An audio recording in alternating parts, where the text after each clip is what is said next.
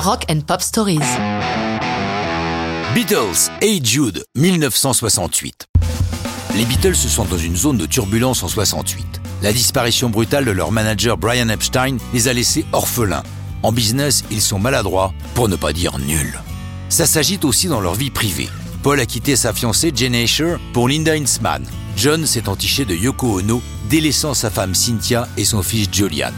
Paul est très proche du petit garçon, 5 ans en 68, à tel point que plus tard Julian dira, je cite, Je passais beaucoup de temps avec Paul, sans doute plus qu'avec mon père. Je crois que j'ai plus de photos en compagnie de Paul qu'avec papa. Mes relations avec mon père ont toujours été délicates, comme le jour où il m'a dit que j'étais le résultat d'une soirée trop arrosée. Un peu dur à entendre, non? Paul pense à tout ça alors qu'il roule vers le Surrey pour rendre visite à Cynthia et Julian. Il connaît bien ce trajet durant lequel il a conçu plus d'une mélodie.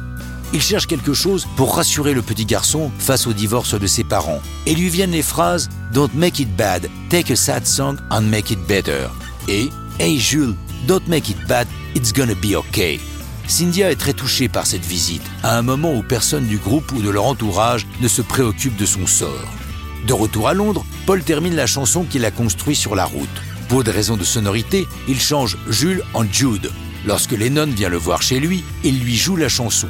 John est emballé, même s'il croit d'abord que ce n'est pas à son fils que la chanson est destinée, mais à lui-même et à Yoko. Lorsque Paul chante la phrase The movement you need is on your shoulder, il précise à John Je vais arranger ça plus tard. Car il est vrai que dans le texte, cette phrase ne veut pas dire grand-chose. Mais Lennon lui rétorque Ne change rien, ce vers est superbe, peut-être le meilleur de la chanson.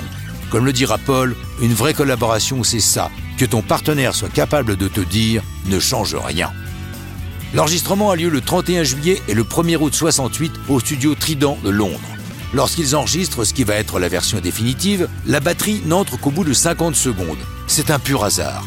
Ringo est aux toilettes et comme il est dans le dos de Paul, celui-ci n'a pas remarqué son absence mais cette entrée tardive est un must, et c'est cette version qui est retenue avec l'incroyable coda pour laquelle les Beatles font venir 36 musiciens, principalement des cordes et des cuivres, à qui ils donnent double cachet pour qu'ils chantent avec eux les nanana nanana.